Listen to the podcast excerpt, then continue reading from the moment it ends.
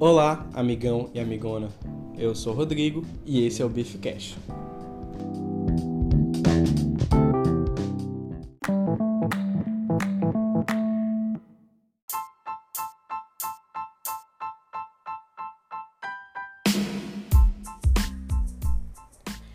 Hoje chegamos à data em que falaremos um pouco sobre futebol no geral, no que significa para mim, algumas histórias interessantes é, no mundo do futebol. Eu sei que tem muita gente aí que me acompanha que não curte o esporte bretão, desculpa aí. Entretanto, vou tentar fazer uma abordagem aqui mais geral sobre o esporte, tentando tirar o máximo de fora do campo para que as experiências sejam parecidas, tentando fazer de uma forma lúdica e didática um pouco tentar passar um pouco o que eu acho mais apaixonante no esporte mais popular do mundo. Então, senta aí na, no banco da carona, vamos ligar o caminhão e vamos nessa.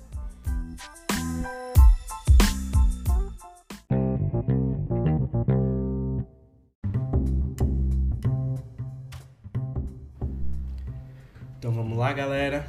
Vamos pegar um trabalho aqui pro dia, enquanto falamos um pouco sobre futebol. É... Hum...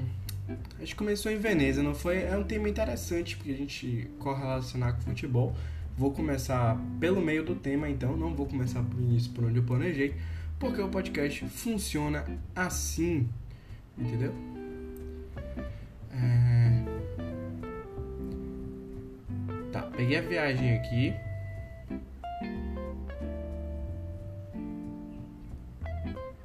Vamos falar um pouquinho sobre Veneza.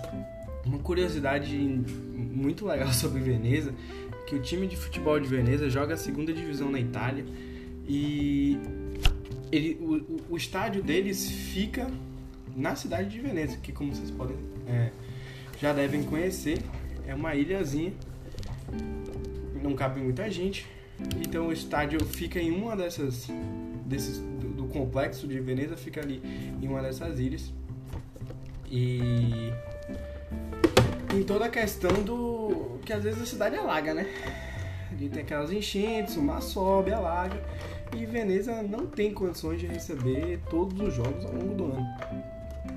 Que deixa que ela tem que viajar de volta pro, pro continente para mandar seus jogos. O que acaba dificultando um pouco ali a relação de torcedor, que às vezes tem que jogar um pouco distante. Mas são as curiosidades do futebol. O importante é que eu até acho que os fãs não preferem que tipo, mude definitivamente de local, porque faz parte da tradição do time esse tipo de situação, né? Já vou voltar a falar sobre a questão da tradição quando eu falar aqui sobre o futebol inglês. Mas vamos, vamos, vamos, vamos colocar ordem na casa. Vou começar falando aqui primeiro sobre futebol. Futebol do, do início mesmo, esporte criado lá na, na Inglaterra, um esporte bretão, na British, pelo British People. Foi criado lá no, nos. Pelo que eu sei, eu não vou fazer pesquisas profundas, não. Não vou dar datas específicas, até porque não é o objetivo do podcast. Só quero falar aqui o que eu acho legal. É, foi criado lá no, no século XIX, no final do século XIX e não lembro o nome do cara que criou também, só lembro o nome do cara que trouxe pro Brasil. Na verdade, é o que conto que Charles Miller trouxe o futebol pro Brasil. Mas ele começou lá na Inglaterra, que é um jogo bem diferente do que a gente conhece hoje. É um jogo mais violento, um jogo mais sem regra, um jogo que era pros caras resenhar. E, e foi se popularizando aos poucos. A primeira Copa do Mundo lá, 1927, se não me engano. Uma época ali pós-guerra 10 anos pós-guerra, pra gente 10 anos hoje parece um tempo, mas naquela época as os avanços eram bem mais devagar, então é, climas, climas tensos, é, as Copas é, foram realizadas na América do Sul, a primeira no Uruguai, que o Uruguai ganhou, porque a Europa ainda estava em processo de, de reconstrução. Então o futebol ainda estava buscando seu espaço, não era um esporte consolidado, porque também naquela época, né, as pessoas tinham outras prioridades, assim, do que o lazer. Era mais a questão de sobrevivência, de conseguir se manter vivo de pestes. Mentira, também não era assim. Era no final da década, mais a questão da, tinha, tinha outros problemas ali. Primeira Guerra Mundial, depois teve a Segunda Guerra Mundial, Revolução Russa. O mundo era um mundo com mais caos do que temos hoje. Caos sociais pode ter problema, a gente pode achar que nosso mundo tá pior, mas a gente tem muitas estatísticas positivas ao nosso favor aqui na, nessa década que a gente vive momentos, por enquanto, de tranquilidade. Mas é, naquela época jogador de futebol não era celebridade, era apenas um esportista. O futebol começa a pegar mais é, assim de, de esporte profissional lá para a década de 50, 58, quando começa a se popularizar aqui no Brasil também, com o primeiro campeonato brasileiro e tal. Mas não, era, era sinônimo assim eu vou fazer um paralelo, não estou dizendo o que é, mas é o que as pessoas julgam.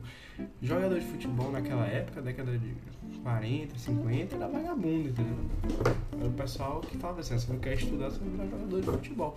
Não que não seja hoje, né?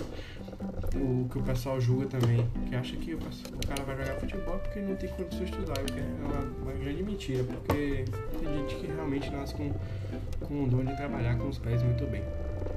É... E não, não tinha esse, esse glamour, glamour das pessoas olharem o futebol como uma forma de enriquecer, né? Era mais, mais, mais outra forma de trabalho aí que tantos ídolos do passado do Brasil, da Europa, estão aí morrendo de fome e de solidão, né? ou já morreram de solidão e desgosto pelo, porque não dava retorno realmente, as pessoas se doavam e a, carreira terminava mais cedo, não tinham as mesmas condições. É, e o, o, futebol é interessante porque falei aqui que eram épocas mais confusas, mais conflituosas. A gente pode dar, dar um exemplo bem interessante de como o futebol consegue transformar a nossa sociedade, a questão da cultura. Isso é inevitável que o esporte tenha esse poder de, de, de transformação, mas é interessante citar um fato que na, ali na, perto da década de 70, Pelé vai para um jogo na, na África e simplesmente para a guerra. Para uma guerra entre duas nações, porque as duas nações queriam assistir Pelé jogando. Seria uma, uma oportunidade única.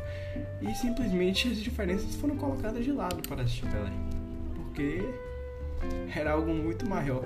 E, e é só futebol. Só ela era só futebol e, e, e, ainda mais naquela época que a informação era mais difícil, tudo era mais difícil, mesmo assim ele teve esse impacto gigantesco para você ver. Mas é, eu trouxe também a informação aqui que é, o esporte, né? Na época as pessoas tinham essa facilidade de criar coisas novas porque já não tinham, não tinham muitas coisas e as prioridades eram outras, né? E aí meio que os caras inventavam assim uma coisa de rua e do nada virou o esporte mais popular do mundo e me remete à, minha infância que também com meus amigos lá do, do meu prédio antigo, Santa que eu fazia uns exímios criadores de, de, de jogos e brincadeiras. Começar aqui falando sobre uma que é mais conhecida do pessoal, assim, o estilo, que é o paredão, que é aquele jogo que você tem uma bola e você tem que jogar ela na parede, mas ela tem que quicar no chão primeiro e aí troca a pessoa, outra pessoa tem que fazer a mesma coisa. Se a pessoa não conseguir fazer a missão, ela tá eliminada do jogo e o jogo vai seguir com as pessoas restantes. Viagem aqui tá meio complicado, quase perdi uma entrada aqui perigosa, fiz uma manobra perigosa. Aí o jogo fica indo, eu aposto conhece o paredão.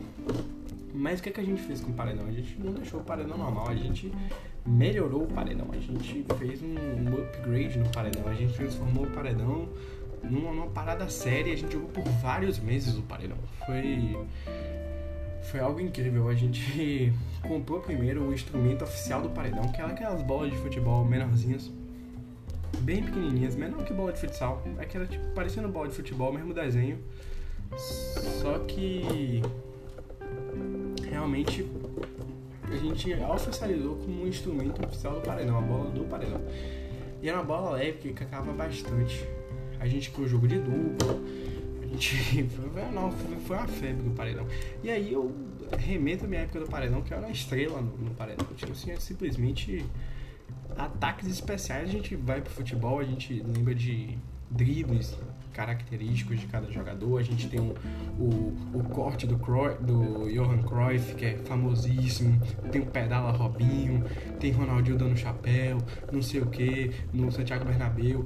E eu tinha minha própria jogada, minha, minha signature, como dizem aí o pessoal. E consistia basicamente em eu, na verdade consistia. O nome do, da, da jogada era capa do Batman, pra você ter uma ideia. E eu vou explicar como era a capa do Batman. A capa do Batman era um, era um fenômeno, porque eu não usava toda hora, porque eu sabia da importância pro esporte que tinha, e também para não banalizar a, a, arte, porque era realmente muito bonito. A, a, a estética da, do golpe na bola que eu dava com o meu punho. É, Eu simplesmente. Peraí, tá tendo blitz aqui. Tive que desligar o celular. Tô brincando. Não vou desligar o podcast. É... Como é que eu fazia? Pensa aí, pega seu braço e bote pro lado, assim, o braço direito, você estica ele todo pro lado e fecha o punho. Agora joga seu braço para trás, girando seu quadril, como se você estivesse olhando para trás com o braço esticado e girando o quadril. Agora você vai olhar para frente e vai fingir que tem uma mini bola aí na sua frente pingando para você bater. E aí você vai lembrar dos filmes do Batman, do desenho do Batman e como ele fechava aquela capa de um jeito especial. E aí você vai remeter o movimento dele. Como era o movimento? Você vai pegar o punho e vai fechar na sua frente, como se estivesse fechando a capa assim e se escondendo o seu rosto. Só que era com a bola. E, e era fatal. Esse movimento era fatal. Esse movimento era incrível, era fatal. Outra blitz tá difícil era fatal, normalmente ganhava jogos. Portanto, para não estragar a diversão da galera, eu usava pouco a capa do Batman. Mas também tinha outros movimentos. Quando a gente jogava o paredão de dupla, eu criei um movimento muito característico. As pessoas começaram a usar que era o porco espinho. O de dupla era basicamente você podia dar dois toques na bola com o seu amigo para bater. Você podia ajeitar e bater. Foi a gente inventou a modalidade. E aí o porco espinho consistia em entrar debaixo da bola e bater com as costas na bola para ela subir, amortecendo ela, para meu companheiro dar a porrada no chão, a martelada. E aí essa história do paredão é. Tenho muitas saudades do, da época do paredão. O paredão foi um esporte que eu adotei. Mas tiveram muitos outros esportes. Tinha o jogo da cobra, que era basicamente. A gente queria jogar tênis, só que não tinha o poste do tênis. E aí a gente prendia a, a rede do tênis na grade da, da parede, né? Que era na parede, a grade da quadra mesmo. E aí ela ficava em uma forma de uma parábola e a gente jogava tipo em squash com aquilo ali, que era o jogo da cobra, por causa da técnica que meu amigo inventou, que era a técnica da cobra. E aí o nome do jogo ficou esse. Mas teve outros também, chamado Zé Maria, William. William, uma história muito boa. William era basicamente 15 crianças dentro de uma pequena área de goleiro, enquanto um, jogador ficava do outro lado da quadra. E ele fazia cruzamentos para essa pequena área. E as 15 crianças teriam que tentar. E teve um acidente aqui, tem até helicóptero na pista? Deu ruim. Uma batida feia. Não, não sei por onde eu passo. Tô com medo de bater na hélice. Situação complicadíssima aqui agora, hein? Complicou dar uma ré aqui, não tô vendo se tem carro atrás, né? Se tiver, ferrou. Sim, vou tentar passar aqui. Situação muito complicada. Vamos ver se consigo. Dar ré no caminhão é mais difícil que parece. Tô morrendo no caminhão aqui porque não tô conseguindo tirar ele na primeira marcha. Vamos ver se eu consigo passar. Acho que vai dar ruim, viu? Acho que vai dar ruim. Vamos ver. Se a se pegar, acaba o sonho. Tá passar do ladinho aqui. Vai coragem. Porque eu não posso perder tempo de viagem, não. Tomei remédio aqui pra ficar acordado. Respeite. Passei. Deu safe, deu safe. Sim, aí o, o goleiro, o, o, cara do outro lado da quadra cruzava e quem tocasse por último dessas 15 crianças que estavam na pequena área, que dava mais ou menos umas 3 crianças, quem tocasse por último e fizesse gol ganhava um ponto.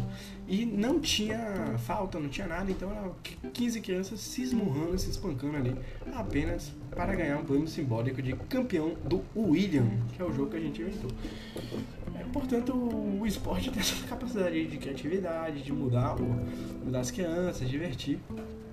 E os ingleses lá tiveram sorte e a gente também de receber aí essa, essa dádiva que é o futebol que tem uma frase muito legal de um mexicano, de um técnico mexicano que diz que das coisas menos importantes da vida o, a, o futebol é a, é a mais importante dela. Sei que é muito bonito e eu gosto de, de reproduzir. Bem, já que eu trouxe aqui o tema do da minha infância lá no Mansão do Triunfo, eu vou falar um pouco com vocês sobre como é meu passado aí no futebol, minha, meu tempo com a bola, porque interessante aí que eu era um jogador de futebol. Eu jogava predominantemente futebol, era muito empenhado. Aqueles meninos que ficava com raiva, reclamava do time, sabe? Eu era nesse nível aí porque eu tinha um bom nível de futebol para na minha idade e normalmente me destacava dos meus colegas e acabava um pouco irritado em algumas situações, porque mais para frente antes da minha adolescência ali, eu percebi que era meio nocivo para a minha relação com os meus amigos e decidi parar com essas atitudes. Mas eu senti que eu também perdi uma, um pouco da gana do esporte. Mas também porque eu não, não dei continuidade, eu entrei no basquete e aí acabou dando escada no futebol. Mas eu era uma criança que gostava muito de jogar futebol, eu pego, jogo aqueles babinhas de leve, mas não tenho uma prática mais, né? Infelizmente mas participei de várias escolinhas de futebol, tinha lá no prédio do professor Nery e Cláudio. Nery e Cláudio é um, é um, é um podcast à parte, porque tem muita história genérica. Eu vou passar 15 minutos aqui, 15 minutos não é tanto, né? mas vou passar muito tempo falando sobre Nery e Cláudio, porque eu, não é o podcast de futebol, é a história à parte da minha escolinha lá. Mas vou contar só uma história de, de Nery Cláudio que tem a ver com futebol, da minha época de futebol, que eu, que eu falei que eu era meio um pouco idiota. Que em uma dessas. Ele, o professor Cláudio era um cara que era amigo de Nery, que era o nosso instrutor, que ele não era professor de futebol, ele era professor de natação, mas ele decidiu dar aula de futebol pra gente. E ele tinha esse amigo dele, Cláudio, que lá ganhar dinheiro em cima da gente também, dando aula de futebol. Assim, né? Aí ele levava o pessoal da comunidade lá, que ele morava, que ele também dava aula de futebol lá, para fazer amistosos contra a gente, jogar torneio, essas coisas, fazer churrasco, pão. E aí tinha um cara lá no time chamado Índio, um cara muito mais velho. A gente tinha tipo é, 12 anos, 11 anos na, na, nessa época de Índio. Eu comecei mais cedo. E Índio devia ter uns 15. E Índio simplesmente tinha um, um queloide de uma facada que ele recebeu na barriga. Que eu não, não lembro o motivo, mas me assustou muito ali na minha realidade privilegiada. Eu nunca, tinha, nunca tive contato com um adolescente que recebeu uma facada, né? Graças a Deus. Mas com o Indy eu tive e foi um choque. Aí no meio do jogo, aquele calor ali, rolou um desentendimento com a questão de, de arbitragem. E aí eu cheguei nele e falei, peraí, pô, devolve a bola aí. Aí ele parou assim e virou pra mim e falou, você tá me tratando igual um cachorro. Eu falei, não tô não, só tô pedindo a bola. Aí ele, você tá assim. E, e não, fica achando que você vai passar despercebido não, viu? Aí eu, mas pô, oxe, o que foi, pô? Tá de boa. Ele, não, porque eu sei aí que daqui a pouco você vai esquecer, mas não vou esquecer não, viu? Porque quem bate esquece, mas quem apanha nunca esquece. E esse é o meu moto da vida, é o meu, lema. É, eu realmente nunca esqueci, mas eu fui o cara que bateu, no caso. Eu aposto que ele já esqueceu e ele foi o cara que apanhou. Só que ele apanhou no sentido figurado, porque ele não apanhou de verdade, até porque eu não tinha condições, já que eu pesava 30 quilos ou algo do tipo. Já que eu era muito magro na minha época áurea aí do do futebol. É... Bem, voltando ao tema principal, né, que é o futebol, assim, de verdade, falar um pouquinho sobre a minha experiência agora com o futebol profissional, né, que eu nunca tive, mas é falar pelos, pelos times que eu torço. Eu, assim, me reconheço torcedor do Bahia desde que eu nasci. Interessante que meu pai é torcedor do Vitória. Só que eu tive uma influência muito grande por parte de, de meu avô materno, né? Que me levava a Fonte Nova e meu pai, como gostava de torcer apenas do sofá, eu perdi a oportunidade de ir ao Barradão, o que me condicionou a ser torcedor do Bahia, porque para mim o importante de, de ser torcedor e torcer não é comemorar títulos, mas sim ser participante da comunidade de um time. Você se sentir ali que você faz parte de algo, que é o sentimento de comunidade, que o meu amigo Roger Musical está acostumado a ver bastante eu falar. É a questão de você estar tá se sentindo ali no meio social, que hoje na internet facilita a torcedores aí de outros lugares a torcerem por times de outras regiões, até porque tem a internet que aproxima essa galera, né? Então é mais tranquilo. Porém, eu cresci num, num, num ambiente meio assim, hostil, né? Porque o Bahia.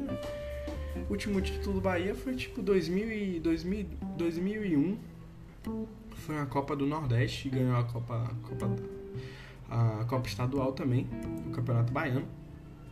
E depois dali mais nada. Foram tipo sete anos do título de vitória seguido e aí depois o Colo-Colo ganhou e depois o Vitória ganhou mais três. Tipo, na década do Bahia só ganhou um título e aí, tipo, era a época que eu era criança, sabe? Tipo, eu tava desenvolvendo, não, tava, não era adolescente, eu era criança.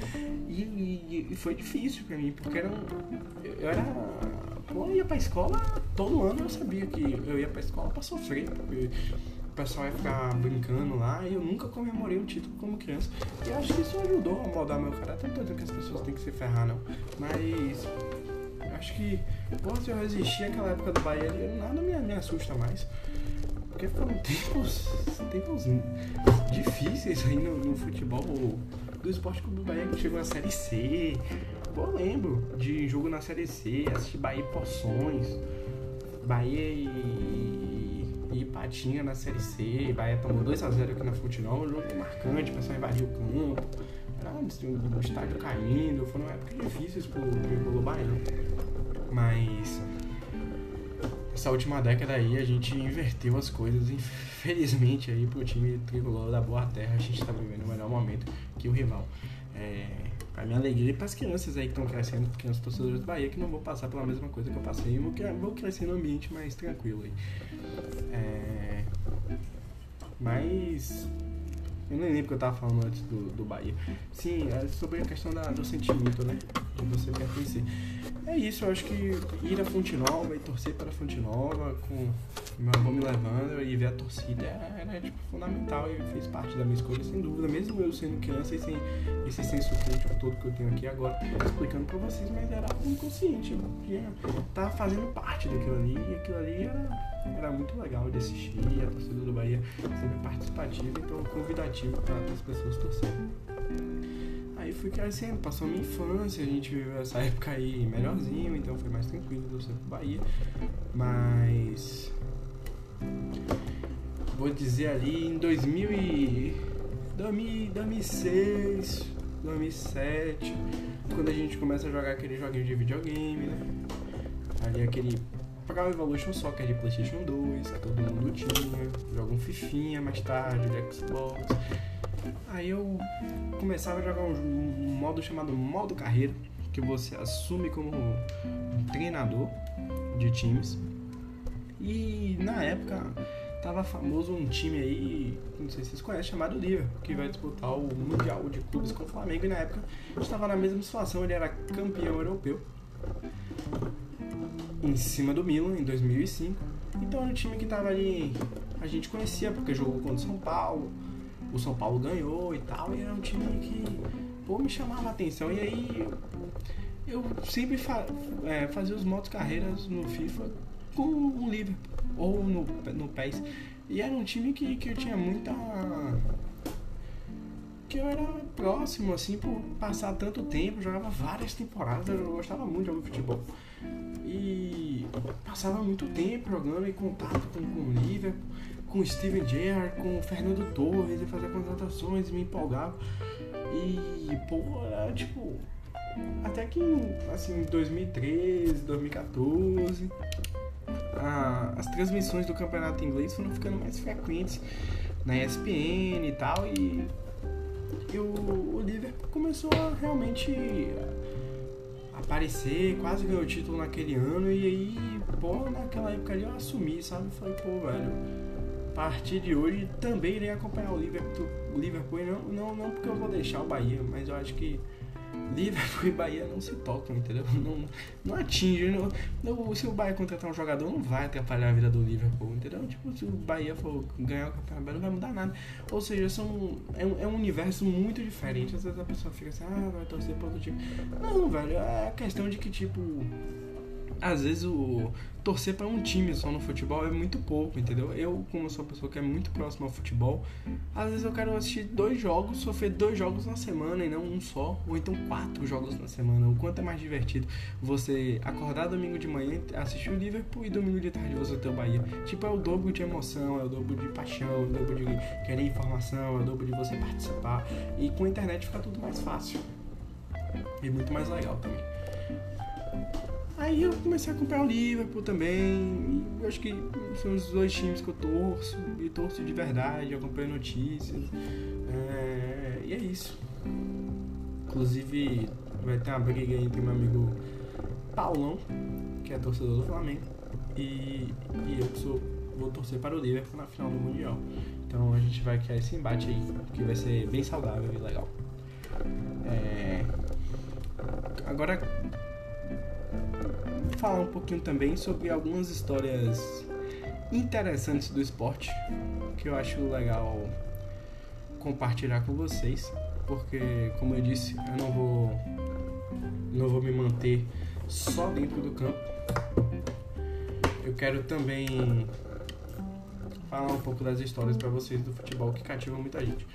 Tô passando por um pedágio aqui, tive que me embolir aqui na frase, que senão ia bater na cancela e levar tudo, porque eu tava um pouco distraído. É... Vou começar com as histórias mais interessantes, mais engraçadas. A gente sabe que na década de 80 ali, década de 90 no, no Brasil a gente teve vários jogadores ali meio mulherengos e tal. Era, era realmente ser boêmio ser jogador de futebol, era arte que dava muito, começava já, a dar dinheiro, os jogadores já tinham contratos muito, muito grandes, e os jogadores já eram, já eram estrelas, a gente, principalmente no Rio de Janeiro, era, era romântico ser jogador de futebol, e o pessoal ia lá na praia, jogar futebol de areia, futebol, ainda tem, né? Mas na, na época o Rio de Janeiro era, era lindo ainda. E, Flamengo tentava se recuperar ali da, da fase pós-Zico, no início da década de 90. Tentava contratar jogadores interessantes, mas não teve muito sucesso naquela década. Pós-Zico, essa é a década que o Flamengo tá dando mais trabalho. Depois da era Zico, foi a época mais vitoriosa do Flamengo ali na década de 80. Mas aí contratou um jogador que que na época era um jogador muito famoso, jogou no Corinthians, era artilheiro e a torcida esperava, que foi Viola.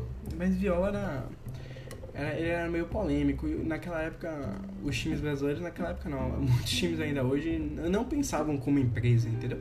Eles eram times mais. Era aquela coisa que eu tava falando, era tudo boemia, era aquela coisa, empresário roubando dinheiro, cartola, Rio de Janeiro continua lindo, e aí atrasava salário, sempre atrasava salário esses times do Rio de Janeiro e tal. Não tinha organização. Não era, eles não tratavam o time de futebol realmente como uma empresa era entretenimento puro. E aí, o Flamengo foi jogar um jogo, sei lá, acho que 3, 4 meses de atraso de salário. Tomou uma porrada, foram entrevistar a Viola. Viola, o que, é que você acha que aconteceu aí? Porque você, vocês acham que o Flamengo não tá jogando? Você também não fez uma boa partida? O que, é que aconteceu aí? Aí o Viola solta uma das frases mais enigmáticas do futebol. Que Vou botar na categoria aí verdades difíceis de engolir. O Viola simplesmente soltou pra porta. Eles fingem que me pagam e eu finjo que jogo. Que foi uma resposta sensacional. Sensacional e as pessoas deviam usar mais, porque o que, o que acontece de, de atraso salarial, que é um absurdo, no futebol brasileiro é importante. Aí nessa época de Viola tinha Renato Gaúcho, Romário, os caras entrou de, com arma na, na, concentração da seleção. É várias, várias, várias resenhas aí da bola. Muito interessante se vocês quiserem saber sobre essa época do futebol brasileiro. Que eu não vou entrar em, em mais aprofundamento, até porque não lembro de outra história dessas aí, mas se quiser algumas histórias interessantes, procure as histórias de Vampito. O velho Vamp que tem bastante histórias interessantes aí no meio futebolístico, beleza? É, outra história aí mais. Vamos dizer assim, cômica de. É dessa década. um time da que tava na época na quarta, que foi caiu para quinta divisão da Inglaterra, que já é uma, uma divisão semi-profissional. Não é mais um, não faz parte mais das divisões profissionais. Então o time caiu, o time tem um tem um escudo de camarão chamado Morecambe. Não sei se falei certo. Mas aí o dono tava. O time faliu e um cara aí brasileiro comprou, um empresário comprou o time. E no outro dia ele vendeu de volta. Ele ainda roubou dinheiro do, do Morecambe. Ah, teve que entrar na justiça lá, foi, foi, deu um problemão. E você vê que o brasileiro foi pra lá só pra zoar o Morecambe e, e trollou, né? O time já tava na, na situação horrível e o cara ainda foi lá e fez isso. É realmente revoltante. Mas. Ah, esqueci de falar um, um, tema aqui. Quando eu falei do Rio de Janeiro, eu vou, eu vou até aproveitar. Quando eu falei de Flamengo e Rio de Janeiro, sobre como o, o futebol influenciou na, na cultura nessa época da, da década de 80, 90. Não tô falando que jogador de futebol virou artista, pintor. Até que tem alguns, tem um Paulo André do Atlético Paranaense, ele era pintor, cara cult, deve ser cinéfilo, inclusive. Paulo André, um abraço aí pro Paulo André, meu amigo. Ele não é meu amigo, não, mas um abraço aí pra ele. É, que tem diversas músicas aí da Jorge Benjor e, e etc. que retrata o futebol a, com da, da, forma mais romântica possível, Flamengo, não sei o que. E, e era realmente isso. O Rio de Janeiro respirava futebol, né? respira só que menos, porque tem muita violência hoje. E mas é inegável que o futebol tem influência na cultura, principalmente no Brasil. Mas a gente tem que destacar também na música não só brasileira, mas também como isso foi importante na Inglaterra nos movimentos de contracultura, nos movimentos punk, no movimento new wave, que não sei se vocês sabem, mas em Londres a gente tem mais de 22 times, só na cidade de Londres. Imagina, é cada bairro um time. E é, é realmente cada bairro um time e dá muita treta a gente tem hooligans e etc. E tipo, os hooligans adotavam banda, sabe? Tipo, nessa banda aqui, The Smiths, tipo, a banda do, do Blackpool, a banda do. a banda do Fulham e tal. E aí a gente tem, tipo, bairros riquinhos, a gente tem bairros mais de periferia, a galera tretava. A gente tem o um, um clássico Arsenal e Tottenham que até hoje dá pau, só que a, a TV não vai noticiar, mas fora do estádio é uma beleza. E isso tudo influenciou na cultura dos hooligans. Que o, o, o hooligan inglês não é o, o que a gente vê, que a gente tem a impressão que hooligan é aquele que é o marginal, né? Eu não estou defendendo o hooligan aqui, mas vou tentar explicar mais ou menos qual era o papel do hooligan. O hooligan não ia bater em pessoas normais. O hooligan só briga com hooligans rivais. Então ele não é o, o cara que vai ser com a arma atirando, ou então o um, um torcedor de torcida organizada que vai sair fazendo badé. O hooligan era um cara mais organizado, vamos dizer assim. Ele. Se ele. Dependendo do, do, de qual clube hooligan ele era, entendeu? De qual torcida hooligan ele era, eles ou eram mais violentos ou não, outros eram mais, mais tranquilos e tal. Tipo, se algum. Tinha grupos aí que se visse o torcedor do time na rua, nas áreas, como diz os caras lá, se visse nas áreas, in the areas, ia pra cima, batia, fazia torturas, nesse nível mesmo. Mas a maioria da, da questão é porque, por isso que os caras não se metiam nos bairros dos outros times de camisa. Mas normalmente o comportamento deles era chefe com chefe, marcava um lugar isolado, embaixo da ponte do, do, do, do não sei aonde. Ia lá e, e marcava horário, chegava a galera, pou, pou, pou, pou, pou, pou, e aí ia pra casa era como se fosse um clube da luta. Era marcado, era parada organizada, parada com, com padrão. Aí acontece às vezes na frente do estádio porque existe ali a questão do talvez um policiamento e tal. E também a galera tá tendenciosa a brigar, né? Se deixar solta, a galera vai brigar. Não, não tem isso mesmo não. Mas é, é, é interessante o movimento dos hooligans e, e às vezes isso E isso é reflexo de uma questão da, também de questões sociais, de desigualdade. Às vezes pegava um time ali de operários, pega o West Ham jogava contra o Fulham, que era bairro de Patricinho. Aí os caras iam pra cima, entendeu? Ficava, não, a gente tem que ganhar desses caras, pô. Os caras são os burgueses. Nós, a gente é time de operários, a gente tem que ganhar dos caras, pô. Aqui é a revolução. E aí, tipo, tinha toda essa questão envolvida, sabe? Uma parada tipo, bem mais séria, contexto sociocultural importante envolvido ali. E aí botavam música no meio, tinha as bandas, as influências da banda tinham a ver com a questão dos times de futebol. O futebol na Inglaterra é, é muito rico, é uma experiência muito legal estudar o futebol na Inglaterra. Que não vai se restringir à Inglaterra, porque eu falei que o futebol é um esporte bretão, o esporte bretão, como diz meu amigo Mauro César e seus Blue Caps.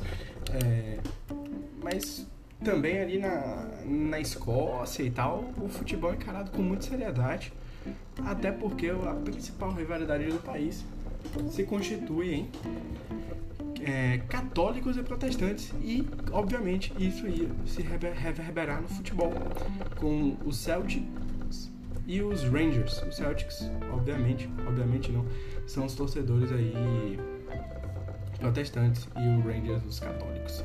É... Os Rangers têm a, têm a parada assim que eles acham que eles se acham mais ingleses e tal. E aí o Celtic ele pega mais uma questão assim, eles eles são mais patriotas, vamos dizer assim. E aí tipo tem um, o, ele é, o escudo dele é verdinho, tem ali o trevo de quatro folhas, leprechaun, aquela coisa, bem mais tradicional, assim, vamos dizer. E o pau come, velho. No jogo derby de Celtic Rangers, o pau come. O, até quem não, quem não é de lá, que é do outro país, tem que entrar no ritmo, senão é engolido, porque os caras entram pra, pra. Eles dão a vida, entendeu?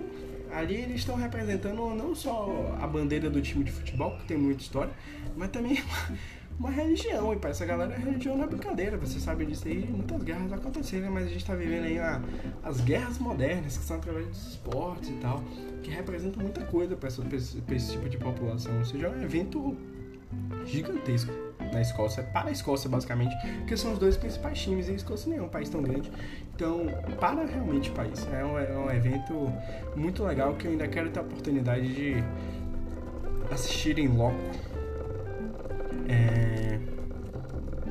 Além disso, ainda na Inglaterra a gente pode. Como eu já falei que eu sou torcedor do Liverpool, então é...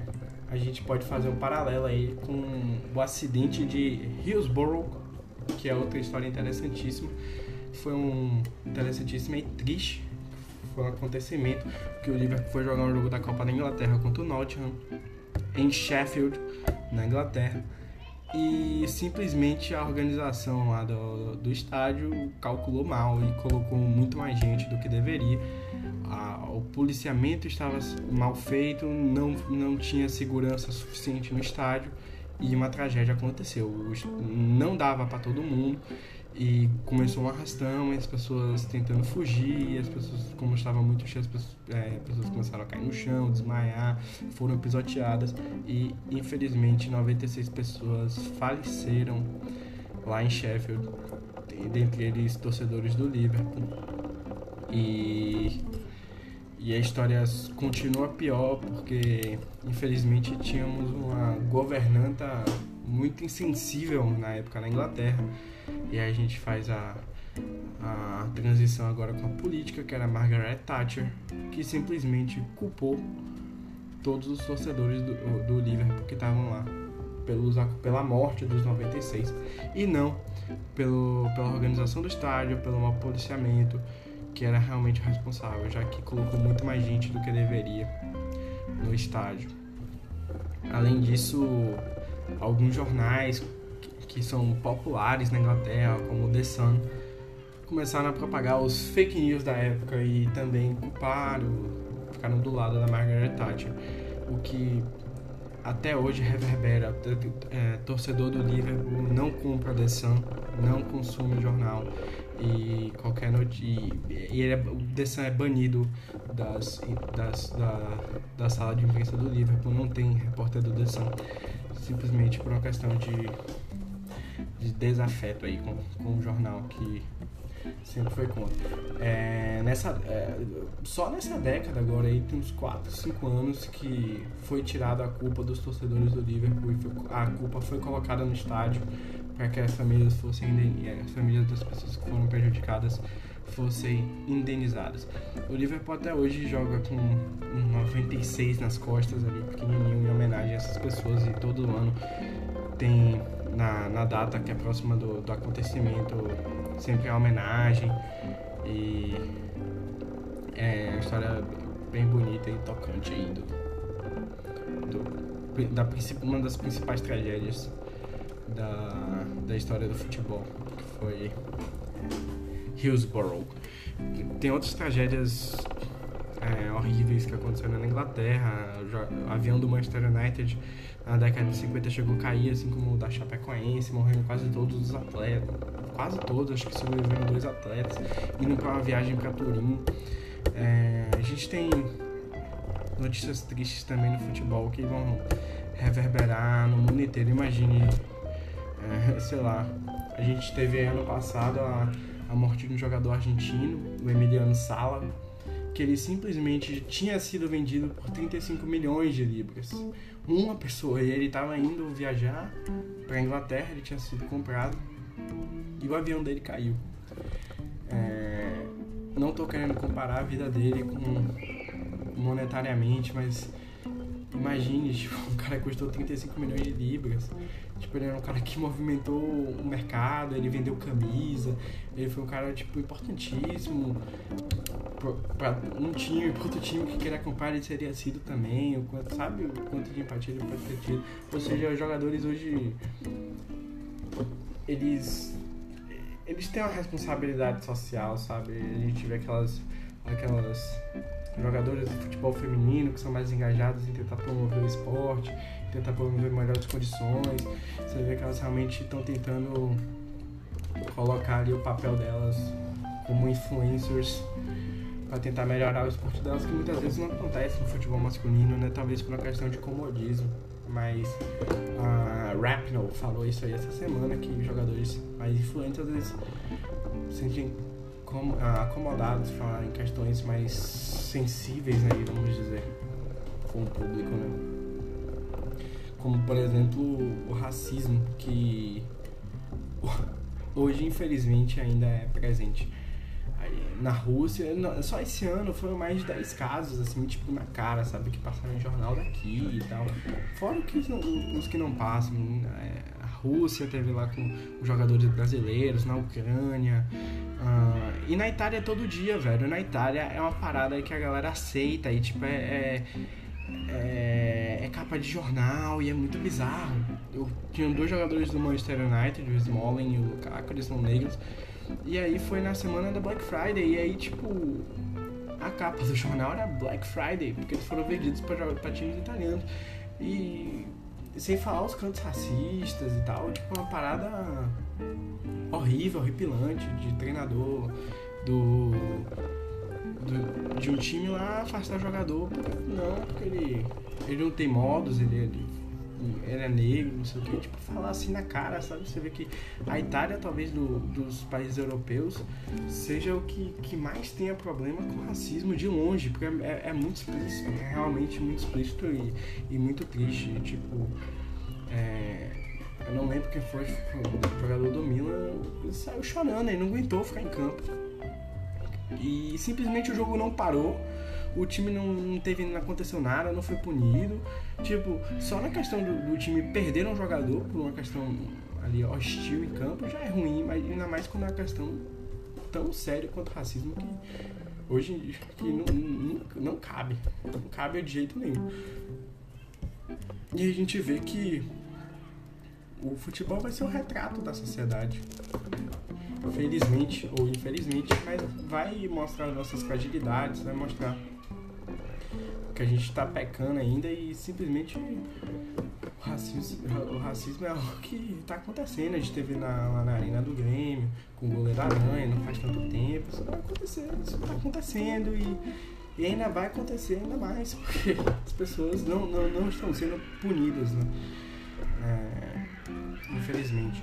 Mas é mais uma questão sociocultural do futebol que é importante. Só para terminar, esse é o último tema. O racismo, com relação ao racismo no futebol, a inclusão do, do, dos negros no esporte, no início do futebol, os times brasileiros não aceitavam jogadores negros nos times. Era, era, era um, uma atitude horrível ter jogadores negros no time, muitos times. E aí eu acho que os primeiros times assim, a aceitarem jogadores negros foram o Bahia. A Bahia tem uma, maior proporção negra do Brasil. Tipo, o Vasco da Gama também aceitou jogadores negros mais cedo. Mas no início, que o Bahia foi um time que fundou um pouco mais tarde, né? Mas os outros times só tinham jogadores brancos, ingleses, de, descendentes, porque era um esporte europeu e achava que precisava de uma de uma ali de uma ser superior, de ser um ser superior, né? Que era uma baboseira muito grande, já que o melhor jogador da história do futebol é negro e se chama Pelé. Dentre outros jogadores negros aí que são fora de série, Eusébio, português, Neymar, recente, é, independente disso, muitos brilham e não tem nada a ver, e obviamente que não tem nada a ver, vocês sabem disso, a gente está no século XXI, que as pessoas já sabem disso. Mas chegamos aqui, chegamos na Áustria, nem falei qual era o destino, né? Chegamos, saímos de Veneza e fomos para Áustria. Foi uma viajão, chegamos só agora, só fizemos uma viagem, demorou 40 minutos. Foi uma bela viagem. Vou terminar aqui o podcast de futebol com vocês. Espero que vocês tenham gostado das novidades, gostado aí do, das curiosidades, gostado de saber um pouco sobre o meu passado com futebol, dos, do meu passado no Triunfo. O Triunfo também é um podcast à parte, junto. O, o podcast de, do Balas Neri é um podcast à parte. Mas espero que vocês tenham gostado aí. E se vocês quiserem outro podcast sobre futebol, faça o seu comentário. E queria agradecer, pegar esse espaço aqui para agradecer a todo mundo que está ouvindo, os assinantes do canal, quem assina lá o PicPay ou Apoia-se, faz parte desse grupo seleto que ajuda o Beefcast a ficar funcionando e vivo e muito bem. Queria agradecer aos nossos patrocinadores, a Alura. Mentira, ainda não temos patrocinador da, da Alura. Quando a gente tiver, eu vou falar, mas enquanto isso eu vou continuar fazendo essa piada. É aos a minha família. Mentira, minha família nem sabe que eu faço esse podcast. É, é isso. Eu agradecer aos meus times de futebol que me dão alegrias, me dão tristezas, mas sem a. Como já diria o filme divertidamente, sem a tristeza não temos a nossa cabeça funcionando direito, não temos a alegria funcionando direito. Então eu queria agradecer pelos momentos tristes e felizes que esses times me proporcionaram e me ensinaram mais sobre a vida, sem dúvida, que às vezes a gente precisa saber perder para poder ganhar. Boa noite, boa tarde, bom dia e até a próxima.